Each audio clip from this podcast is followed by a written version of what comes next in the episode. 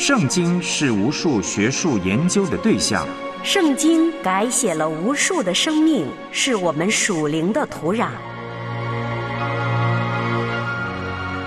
穿梭古今，超越中外，彰显圣经背后的真正信仰。让我们一起深入浅出，穿越圣经。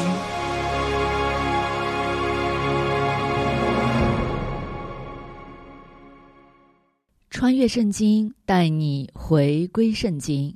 我是唐曼。法学教授罗翔老师曾对正义有一番精彩的解说。他说：“至少可以从逻辑、经验和类比三个方面来认定正义的客观存在性。比如说，人常常会感觉到有些事情不公平，那肯定有与它相对应的公平这个概念。每个人都会经验到不正义，内心深处也都渴望正义。”而这种感觉总能投射到一定的客观对象，就像是人渴了必有水的存在，饿了定有食物的存在一样。那从认知论的角度看，人对世界的认知、理解与思考，很少是出于怀疑主义，而是来源于相信。如果持怀疑的态度和立场，所有没见过、没经历过的事物。都可能是假的，是不存在的。你甚至不能够确定你是你爹生的，因为你的怀疑本身都值得怀疑。他认为，正因为相信公平和正义的存在，所以法律要追求公平和正义。其实，《圣经·以西结书》讲的就是一位公义的神对犯罪的人类公义的审判。而如果人对神的公义审判感到无所谓，那对于神一再强调的公平公义的要求，也一定会无动于衷。先知以西结用八章的篇幅记录下神的灵带他去观看异象中的大臣，天使用公平的度量杆将城的墙、柱、门、院子等等一一的量出，而先知忠实的记录下来。这其中的意义何在呢？我们一起来听由梁天禄播出麦金牧师分享的今日信息。穿越古今，主爱已显明，永恒恩怨，救赎普及万民。顺服谦卑，在主跟前专心聆听，穿梭圣经里是主话语，是行主正道，走上窄路，穿越圣经。听众朋友，你好，欢迎收听《穿越圣经》这个节目，很开心我们又在空中见面了。《穿越圣经》这个节目呢，希望帮助每一位听众能够更加明白神的话语，成为遵行并且传扬神话语的人。那么，在上一次节目，我们就查考和分享了以西结书三十八章第四节。到三十九章的第七节，让我们先来触摸一下。示巴和迪旦，他们是阿拉伯的贸易中心啊。他们实际上呢，在对各个说啊：“你是谁，竟敢夺取我们在贸易上的领袖的地位？”啊，那么接着，示巴和迪旦他们也会加入到这个联盟。那么，他是他是西部的主要贸易中心啊，很多人就认为啊，他是在西班牙。那么神将直接介入到以色列的防御中，啊，是要向从北边来的入侵者来降下严重的自然灾害。那些受灾的异教国家，他们最终啊将会陷入到混乱还有痛苦当中。你看，所有对抗神的人，他们终遭毁灭。战斗的故事啊，仍旧在继续。那邪恶势力，他们最终将会彻底来失败，他们将被神圣的力量所摧毁。那么，正因为这次的胜利，神的名将会传遍全世界，啊，神的荣耀呢就显明出来了，啊，万国将明白，唯有神才是人类历史的主宰。那么，神将向百姓清楚的显示他自己的慈爱，让他们呢来回到家园。好，那么接下来我们就继续来研读以西结书的三十九章第八节到四十八章的三十五节。以西结书三十九章第八节经文说：“主耶和华说，这日事情临近，也必成就，乃是我所说的日子。”啊，你看，以西结就表现出非常强烈的确信啊，犹如那个预言已经得到成就了一样。那么希伯来书的十一章一到二节经文说：“信就是所望之事的实底，是未见之事的确据。”古人在这信上得了美好的证据。那么，在以西结书的结束的部分呢，我们就看到先知以西结，他就描述了千禧年的圣殿，在圣殿敬拜以及有关这块地的这个意象。那么，此书第四十到四十二章，那么就描述了千禧年的圣殿。那么，既然是千禧年的圣殿，我盼望呢自己能够看到啊，甚至呢能够进到圣殿里头。但是呢，我不打算在那里来去敬拜神啊，这个圣殿会建立在地上。但是呢，我要到启示录第二十一章所描述的新耶路撒冷去，啊，那里才是信徒啊永恒的一个居所。老约翰在启示录二十一章第二十二节，他就说了：“他说我未见城内有殿，因主神全能者和羔羊为城的殿。所以呢，教会所要去的地方啊，不会有圣殿啊，我们不需要圣殿。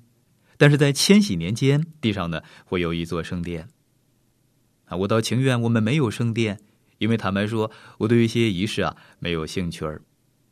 啊，能够在新耶路撒冷有全能神和羔羊为殿，我就心满意足了。啊，我们必要和神还有羔羊来去同在，那么这简直是难以想象，那是何等美好的事儿。我们在以西结书看到一些发展，那就是仇敌被打败之后呢，以色列进入千禧年啊，地上呢将有一座圣殿。我们谈的是地上的事儿，也就是以色列和将要蒙恩得救的外邦的国家。啊，那么这个时候呢，基督的教会啊，已经与主同在天上了。我们看以西结书的第四十章，四十章第一节经文说：“我们被掳掠第二十五年，耶路撒冷城攻破后十四年，正在年初月之初十日，耶和华的灵降在我身上，他把我。”带到以色列地，耶路撒冷被毁了，啊，圣殿也被烧了，但是神将让以西结啊来看到千禧年国度中啊在这城所建造的圣殿。以西结书四十章二到三节经文说，在神的意象中带我到以色列地，安置在至高的山上，在山上的南边有仿佛一座城建立，他带我到那里，见有一人颜色如铜。手拿麻绳和量度的杆，站在门口。好，每当我们在圣经里边见到一个拿着尺的人啊，通常他是神的使者，那么就表示神要对神在地上的百姓啊来做一些事儿了。那么在小先知书还有启示录中啊，那么都有这样的人来出现。以西结书四十章第四节经文说：“那人对我说，人子啊。”凡我所指示你的，你都要用眼看，用耳听，并要放在心上。我带你到这里来，特务要指示你，凡你所见的，你都要告诉以色列家。啊，我个人认为，神真的把以西结就带到耶路撒冷了，在那里呢，就向他来去显明未来千禧年啊圣殿的这样的一个意象。以西结书四十章第五节经文说。我见殿四围有墙，那人手拿量度的杆，长六肘，每肘是一肘零一掌。他用杆量墙，厚一杆，高一杆。那么从本节开始呢，一直到接下来的几章啊，都是关于圣殿的一些描述，我就不展开详细来谈这些细节了。那么圣殿的细节呢，让我们就看到那是一个啊非常美轮美奂的一个地方。以细结书的四十章三十九节经文说，在门廊内这边有两张桌子，那边有两张桌子，在其上可以宰杀凡祭生、赎罪祭生和赎愆祭生。在一期结束的四十章三十九到四十二节中，我们看到圣殿中啊将恢复摩西的制度，啊重新设立立位的礼拜仪式，还有凡祭、赎罪祭，还有赎愆祭。以西结束的四十章第四十一节经文说：“门这边有四张桌子，那边有四张桌子，共八张，在其上祭祀宰杀牺牲。”好，你看千禧年的圣殿中啊，也有这个献祭。以西结书四十章四十四节经文说：“在北门旁内院里有屋子，为歌唱的人而设，这屋子朝南；在南门旁。”又有一间朝北。好，你看圣殿中啊，也有音乐，还有唱诗的人。以西结书四十章四十七节经文说：“他又量内院，长一百肘，宽一百肘，是见方的。祭坛在殿前。”啊，我们再次注意到圣殿中啊，将有献祭的一个祭坛。以西结书的第四十三到四十六章，那么就描述了千禧年圣殿中的敬拜。那么，在我们思想千禧年的圣殿时呢，必须回忆所罗门圣殿的后期，殿里边没有神的荣光啊，没有神的同在。可是，根据以西结书第四十三章的记载，神的荣光将会回到圣殿中。那么，在千禧年圣殿的敬拜中呢，以色列敬拜的那一位神，他就回到圣殿中了，他就是主耶稣基督。好，我们看以西结书的第四十三章，四十三章一到二节经文说。以后，他带我到一座门，就是朝东的门。以色列神的荣光从东而来，他的声音如同多水的声音，地就因他的荣耀发光。好，你看，神的荣光就从东而来了，就充满圣殿了。那么，这就是基督带着神的荣光，他的再来。那么，当他在两千多年前降世时呢？神的荣光啊，没有与他来同行。以西结书四十三章第四节。经文说：“耶和华的荣光从朝东的门照入殿中。”好，那么显然追溯他会从东方来去降临。啊，这是以西结书第四十四章所探讨的主题。以西结书四十三章十九节经文说：“主耶和华说，你要将一只公牛犊作为赎罪祭，给祭司利未人撒都的后裔，就是那亲近我、侍奉我的。”好，那么这一段就谈论圣殿中的敬拜。那么献上的祭呢，是属于纪念性质，啊，这就预表基督在十字架上他所成就的工作。那么旧约的献祭呢，是预表基督他的受死。在以西结书的第四十四章，以西结被告知啊，有一位王啊要从朝东的城门啊走进来。以西结书四十四章一到三节经文说，他又带我回到圣地朝东的外门。那门关闭了，耶和华对我说：“这门必须关闭，不可敞开，谁也不可由其中进入，因为耶和华以色列的神已经由其中进入，所以必须关闭。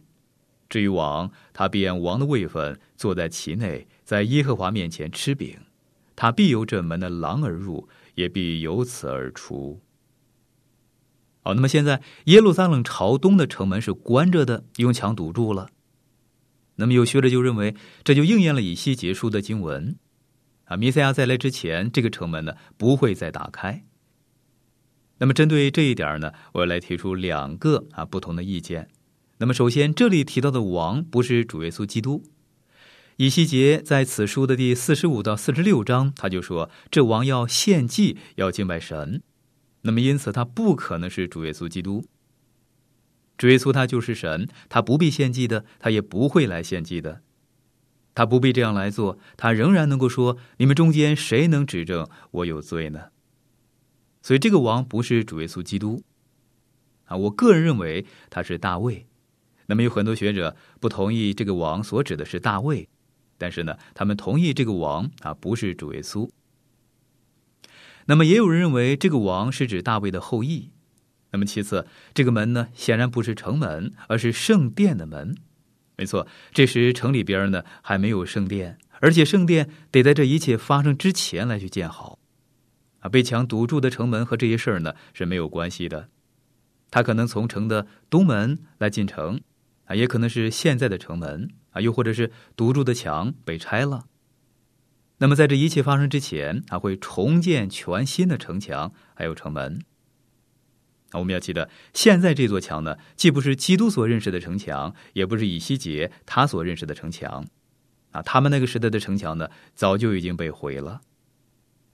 那么以西结书的第四十五章，那么就讲到要守逾越节的节期。啊，以西结书四十五章十八到二十二节经文说：“主耶和华如此说，正月初一日，你要取无残疾的公牛犊，洁净圣所。其次要取些赎罪祭牲的血，抹在殿的门柱上和坛凳台的四角上，并内院的门框上。本月初七日。”也要为误犯罪的和愚蒙犯罪的如此行，为殿赎罪。正月十四日，你们要守逾越节，守节七日，要吃无酵饼。当日，王要为自己和国内的众民预备一只公牛做赎罪祭。那么，逾越节绝对是指基督。在哥林多前书的五章七节，保罗就说了：“他说，你们既是无教的面，应能把旧教除尽，好使你们成为新团。”因为我们逾越节的羔羊基督已经被杀献祭了。那么在这一点上呢，我们必须响应一个非常重要的问题，那就是：既然基督应验了旧约所有的献祭，为什么在千禧年时还要来恢复献祭呢？啊，这是无千禧年派反对前千禧年派的争论点。我个人认为这两者之间啊没有冲突。我觉得千禧年的献祭是回顾基督降世在十字架受死。那么，就像我们领受圣餐纪念主一样，啊，有人就问：为什么一定要有这些献祭的仪式呢？因为人类很难吸取教训。那么，同样道理，我相信在天上也一定有基督他的宝血。基督的宝血，就像我们去显明我们为自己掘了什么样的坑。啊，我们蒙恩得救，从地狱被提到天上，这是何等艰巨的大工程啊！只有神呢，才有能力能够来做得到。追溯他的宝血存在天上，这是要提醒教会基督他所成就的工作。那么恢复在地上献祭，是向以色列民来去显明他们是怎么样来去被救赎的。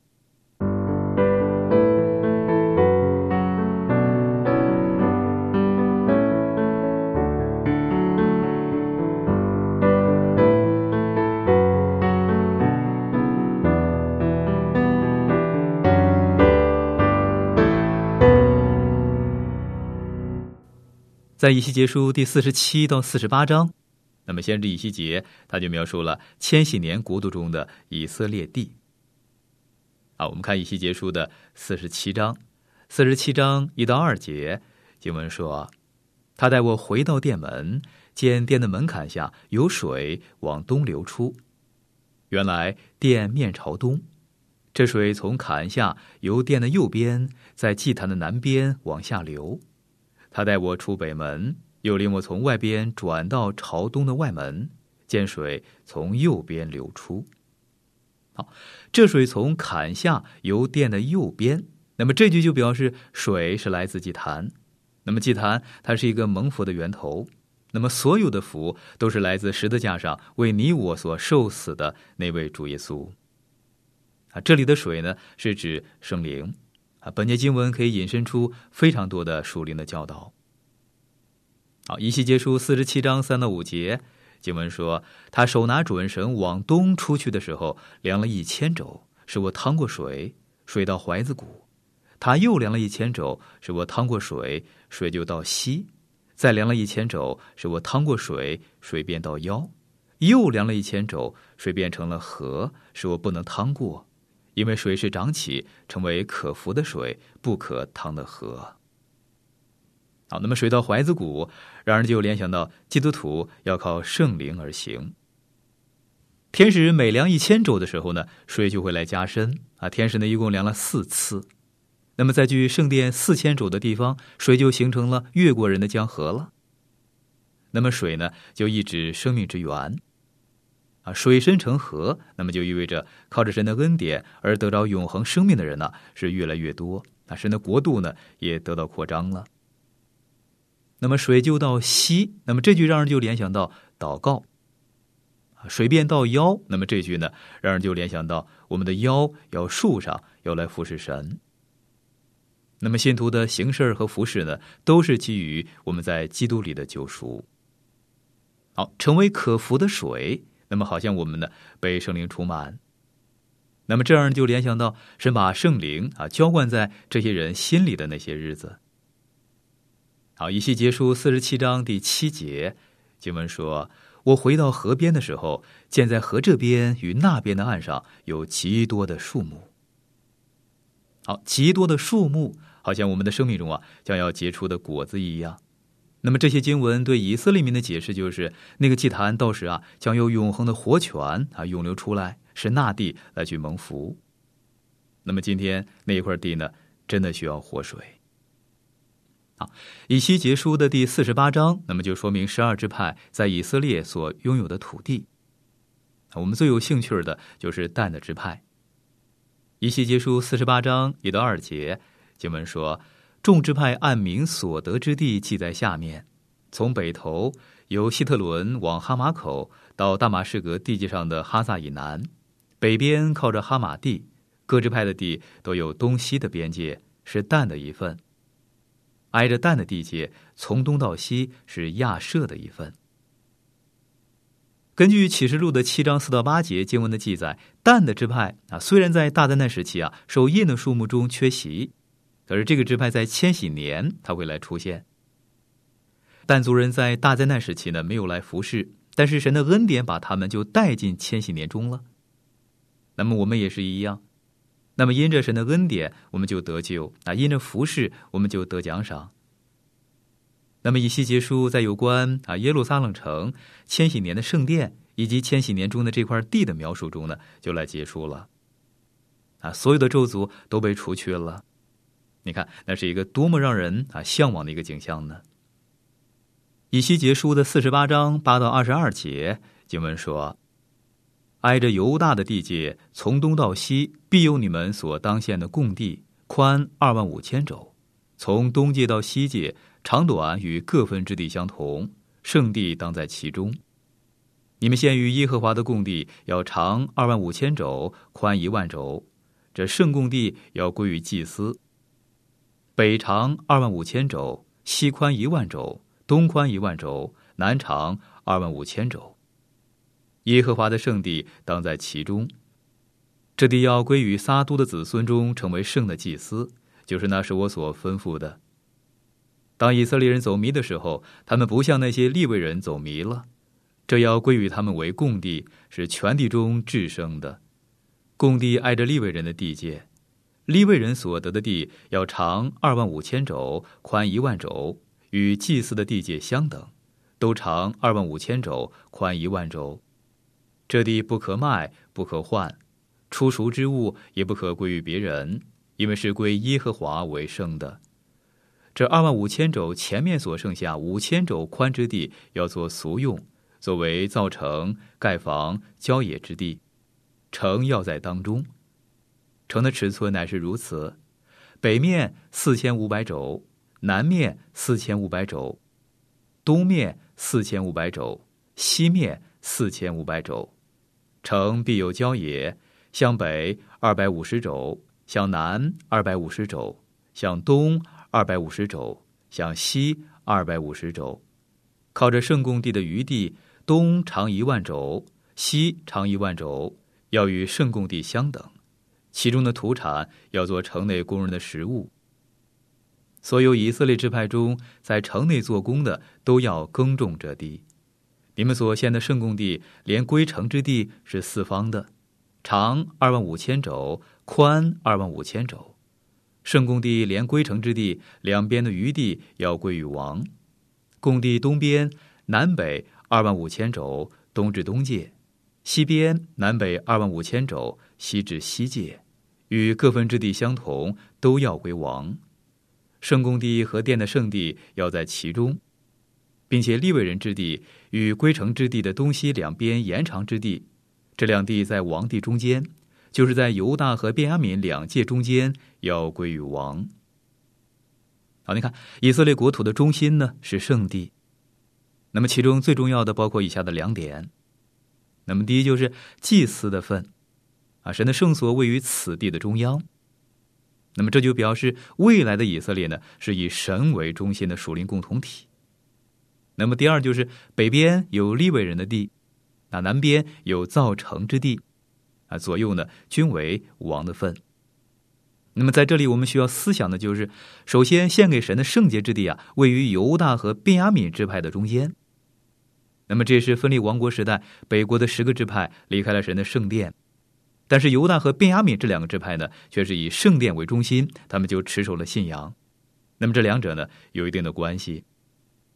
啊，其次，谈论的顺序是根据圣洁的程度来去编排的。那么最先论到祭司之地，啊，然后是立位人之地，那么最后才论及归城之地。啊，一期结束的四十八章三十五节经文说：“城四围共一万八千肘。”从此以后，这城的名字必称为耶和华的所在。好，那么先知以西结，他就以高亢的声音呢，宣告耶和华的所在，那么就作为以西结书的一个结束了。那么从此以后，神将永远的居住在他的百姓中间啊，永远和他们来同在。那么这就预言了基督在末世的一个降临了。那么换言之，那就是耶稣将要和他的国度一起来降临到这个世界。啊，那个时候，神将与人来同住，而圣徒呢，则将永远的来做神的子民了。好，亲爱的朋友，那么到此我们就完成了整卷的一期结束的研读和分享了。那么从下一次节目开始，我这个圣经导游啊，将会继续邀请大家，随着我们这辆圣经巴士来进到下一站，就是新约圣经提多书的旅程。啊，我请您呢提前熟读经文。啊，希望下一站圣经游览之旅啊，会让你更加期待和惊喜，也让各位更加有所得着。好，亲爱的朋友，今天的节目时间就到了，我们要先停在这里了。如果您对节目中我所分享的内容有什么不太明白的地方，那么欢迎你啊来信询问，我们会很乐意的为您再去做说明。如果在你的生活中有什么难处，也请让我们知道。我们可以在主里彼此纪念和带祷。好，我们下次节目时间空中再会了，愿神赐福给您。